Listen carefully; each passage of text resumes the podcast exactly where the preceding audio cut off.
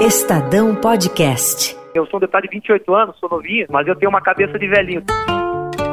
Olá, eu sou Adriana Ferraz. E eu sou Paulo Beraldo. E esse é o podcast Política Sub-30, uma minissérie do Estadão. Vamos te contar em 10 capítulos um pouco mais sobre a vida e a rotina de alguns dos deputados com menos de 30 anos eleitos em 2018. Como chegaram à política, o que fizeram antes, o que pensam sobre temas que interessam aos jovens e como imaginam suas vidas no futuro.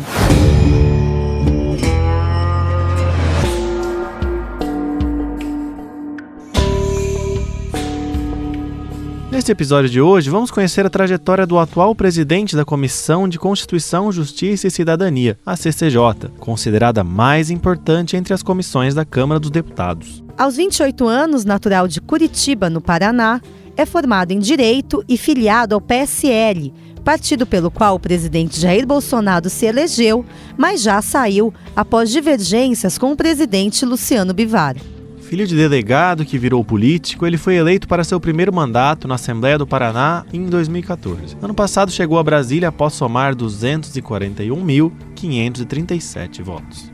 A música de abertura do episódio é o tema da série favorita dele, americana Breaking Bad. Neste episódio, você vai conhecer Felipe Francischini. Lá na Assembleia do Paraná, o nosso presidente da Assembleia, ele me apelidou de Vademecum, porque eu era o cara chato da Assembleia, que chegava lá, havia problema jurídico em todos os projetos. Francischini se formou em Direito pela Unicuritiba e começou a cursar Economia na Universidade Federal do Paraná. Trancou o curso porque aos 23 anos venceu com mais de 35 mil votos eleição para deputado estadual no Paraná eu concorri totalmente desacreditado. Até quando abriu, abriram as urnas, eu não tinha expectativa nenhuma de ganhar aquela eleição. Eu pensava que seria um primeiro passo, colocaria meu nome à disposição da população do Paraná para tentar mais para frente, talvez, uma cadeira de vereador. A Assembleia do Paraná era visto como um nerd. Manteve 100% de presença em todas as sessões da casa e bateu recorde de aprovação de projetos. Mas, apesar de ser tentado, não emplacou o polêmico Escola Sem Partido nos colégios do Paraná eu tenho um perfil muito técnico. Então, na Assembleia, eu destaquei nessa questão de aprovação e discussão de projetos. Eu fui o recordista de aprovação de projetos, tirando aquelas questões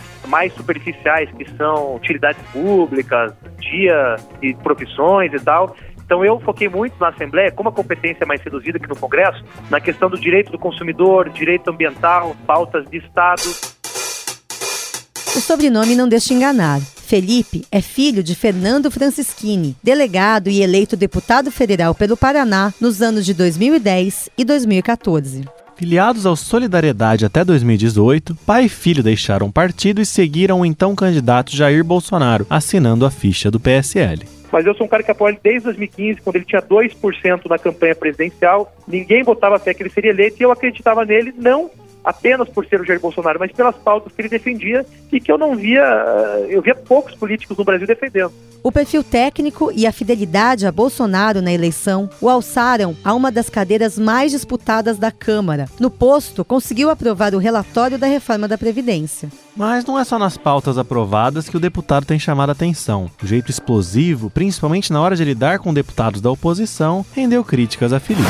Trabalhadores rurais, domésticos. Tá bom, deputado, isso aqui não é o impeachment da Dilma, pra todo mundo ficar falando assim ou não. Não fiquem só lamentando, recorram. Utilizem o regimento e recorram. Parem de lamentar. O choro é livre. Não permitirei. Vocês falam de liberdade de expressão e processo Danilo Gentili. Então serve para os outros e não para vocês. Ah, teve dois ou três momentos. Uh, eu sou um deputado muito pacífico. Eu gosto de tramitar uh, toda a nossa pauta. Tenho posição política muito definida, muito transparente. Tá bom, tempo de líder, depois não, tá bom. Mas se vocês gritam, eu não entendo o que vocês falam. Mas para de gritar então, por favor, pelo amor de Deus. Parece que estão matando um bezerro. No, no, no, Você é chata demais, deputada. Por favor, por favor, por favor. Tudo é machismo. Eu respeito. Eu respeito. Porque toda hora é acusação que eu sou machista, que eu sou homofóbico, não sei o quê. Por favor, vocês só sabem gritar. Ganha no argumento, ganha no regimento. Então não é algo que eu gosto, não postei isso na minha rede social, mas nós passamos aqui na CCJ cinco ou seis horas por dia tramitando projetos, muitas das vezes em obstrução.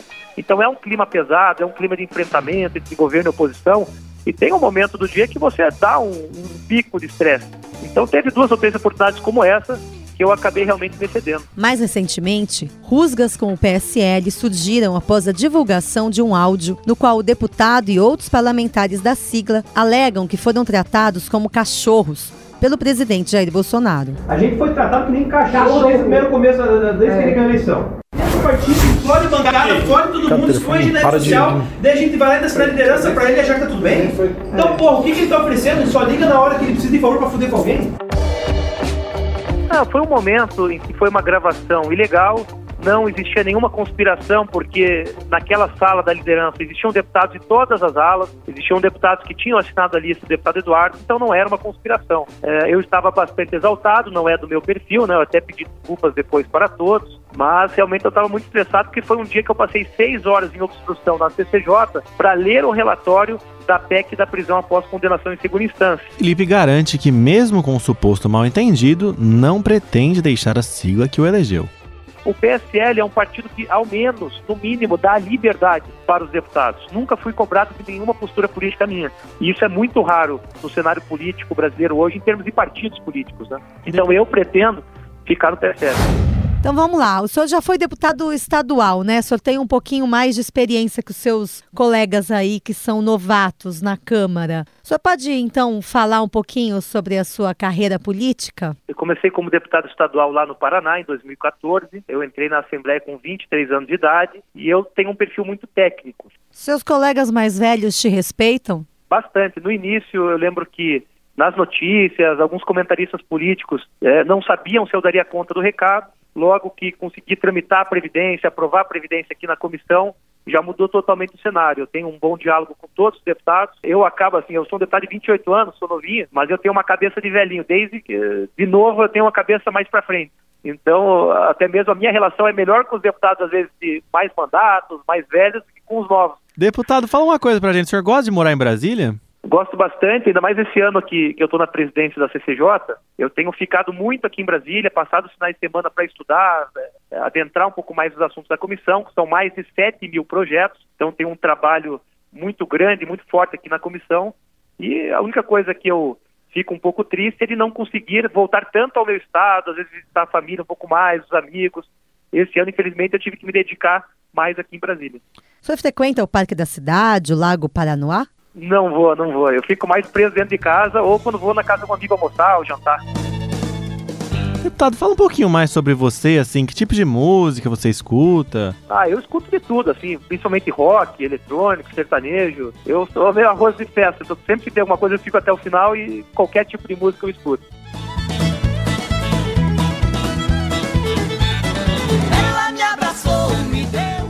Senhor tá lendo algum livro recentemente? Não, isso é até uma coisa que tem me chateado, porque eu, eu tinha uma leitura muito grande, literatura mesmo, de, de, de obras portuguesas, século XVIII, século XIX, sempre gostei muito de ler sobre a Revolução Francesa, aprender toda aquela construção do iluminismo, é, do período do renascentismo italiano, mas hoje em dia, infelizmente, esse ano eu só consigo ficar na Constituição, no regimento interno da Câmara e do Congresso Nacional, quando eu estou na Comissão de Orçamento, e na análise dos projetos em si que eu estou tramitando aqui.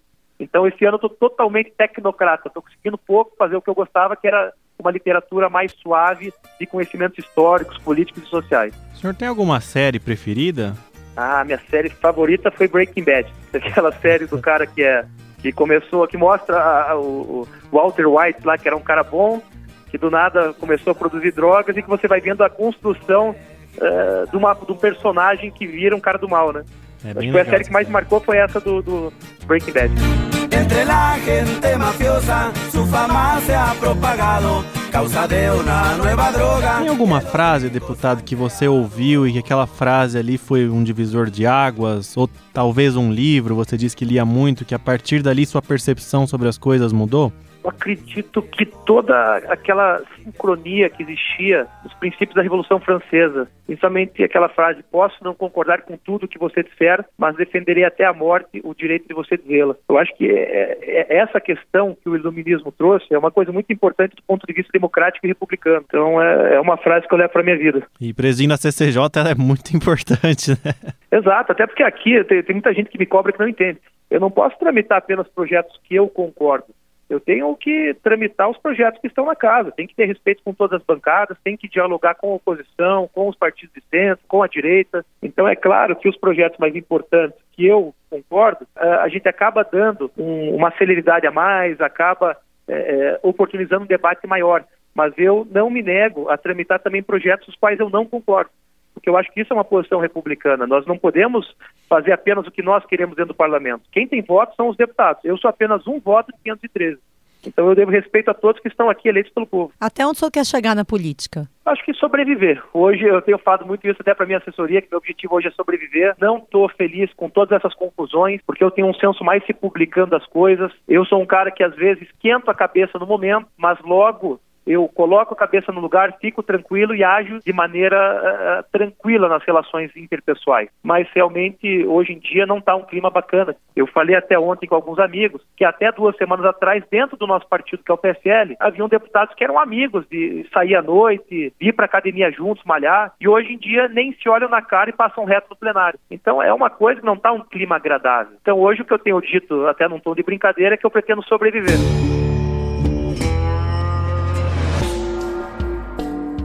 Deputado, agora vamos pincelar para o senhor temas que muitos ainda veem como tabu. Em 60 segundos, é a favor ou contra?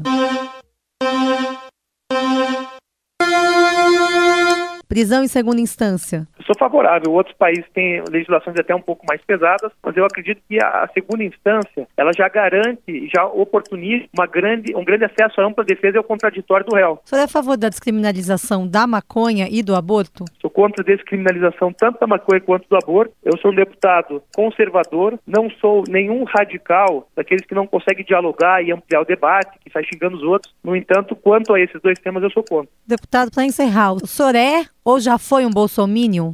Não, eu, eu assim, é que a palavra bolsominion é uma coisa que cai, que tem variadas interpretações. Eu sou um cara que desde 2015, quando eu era deputado estadual já eleito, eu apoio o presidente Jair Bolsonaro. Tem muitas pautas dele que eu concordo, a extrema maioria das pautas eu concordo, algumas posições minoritárias eu discordo. Eu acho que é isso que é um processo democrático. E assim, tem gente que avalia que o Bolsonaro é aquele que diz amém para tudo. Se for isso, eu não sou Bolsonaro.